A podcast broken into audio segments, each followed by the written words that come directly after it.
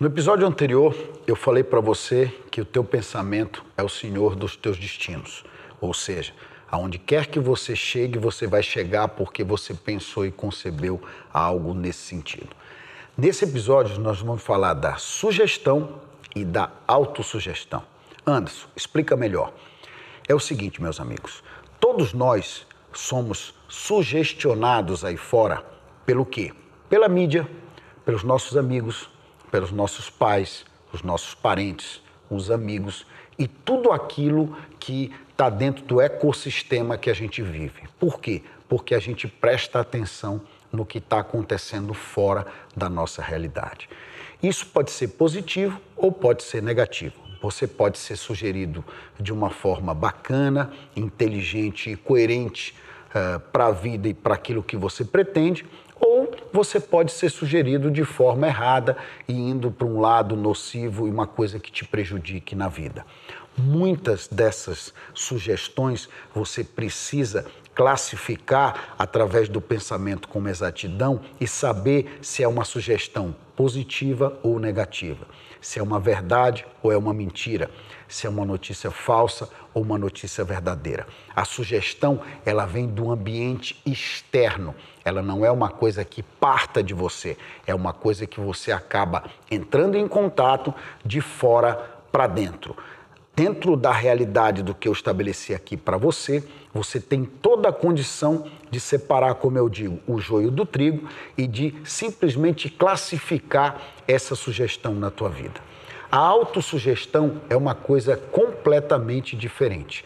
É quando você quer sugerir alguma coisa para você mesmo, de maneira a modificar algo na tua vida, a criar um novo hábito em cima de um hábito que não é positivo, a estabelecer uma nova métrica na tua vida, a pensar de uma forma diferente. Então você vai lá e se autossugestiona a fazer aquilo, ou seja, você se autodisciplina a fazer aquilo que você está eh, estabelecendo como uma meta, um objetivo ou alguma coisa que você pretende alcançar. Muito da autossugestão pode ser feita por nós com uma simples disciplina. Por exemplo, você cria uma meta na tua vida, lê essa meta de manhã e de noite e te autossugestiona que você quer ser uma pessoa que tenha uma personalidade mais agradável, uma personalidade mais atraente, porque você é uma pessoa difícil, que teve uma criação não tão fácil, onde você teve pais que eram mais ríspidos, pessoas mais difíceis, e você acabou criando uma personalidade não tão agradável, não tão expansiva, não tão coletiva. Anderson, como é que eu posso me autossugerir para ser diferente? Você estabelece que você precisa ter o conhecimento necessário do comportamento humano para que você haja dessa forma. Então você se autossugestiona a leitura de um livro, você se autossugestiona uma meta de você fazer um curso de uh, política de relacionamento, você vai procurar na internet cursos gratuitos ou pagos, de pessoas que pregam e que ensinam como é possível você ter uma personalidade agradável e conviver e convencer outras pessoas, isto é autossugestão. É quando você para, olha uma deficiência sua e quer consertar. Você tem o desejo de modificar isso na tua vida. E através da autossugestão, você traz, você sugere para si mesmo como é possível realizar essa mudança na tua vida. A sugestão não é assim, como eu bem disse. A sugestão é uma coisa que é produzida pelo exterior. Ela vem de outros, ela se apresenta na tua vida dentro do teu dia a dia. Eu costumo dizer que nós precisamos estar constantemente nos autossugerindo daquilo que a gente quer mudar.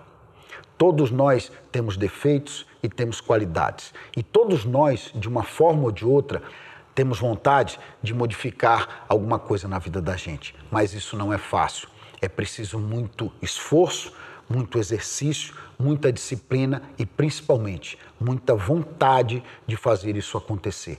Mas quando você dá esse passo, quando você entra em contato com o teu eu e você começa a se autossugerir o que é necessário você fazer para você mudar, a tua vida vai mudar de forma completamente diferente. E a autossugestão, via de regra, é uma coisa boa, porque é uma coisa de você para você mesmo. Muitas vezes você é sugestionado de forma é, manipulada e nem percebe que está agindo uh, ou que está aceitando uma determinada sugestão é, sem que aquilo seja positivo para você, porque a sociedade é assim mesmo porque a gente está sujeito, como eu já disse, a tanta informação, a tanto conhecimento, a tanto relacionamento, a tanto conteúdo, que você acaba se perdendo quando você não pensa com exatidão, quando você não consegue separar as coisas, quando você simplesmente entra nesse jogo sem ficha. Por outro lado, quando você aprende a técnica da autossugestão, você aprende a criar hábitos, você aprende a estabelecer aquilo que vai fazer uma diferença positiva na tua vida.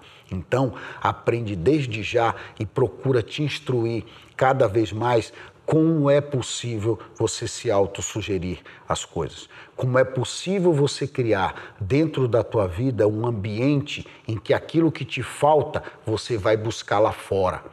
Você vai se disciplinar a ir buscar e trazer para que você se torne uma pessoa melhor e essa tua mudança e essa tua melhora, ela transborde para você em razão do teu objetivo.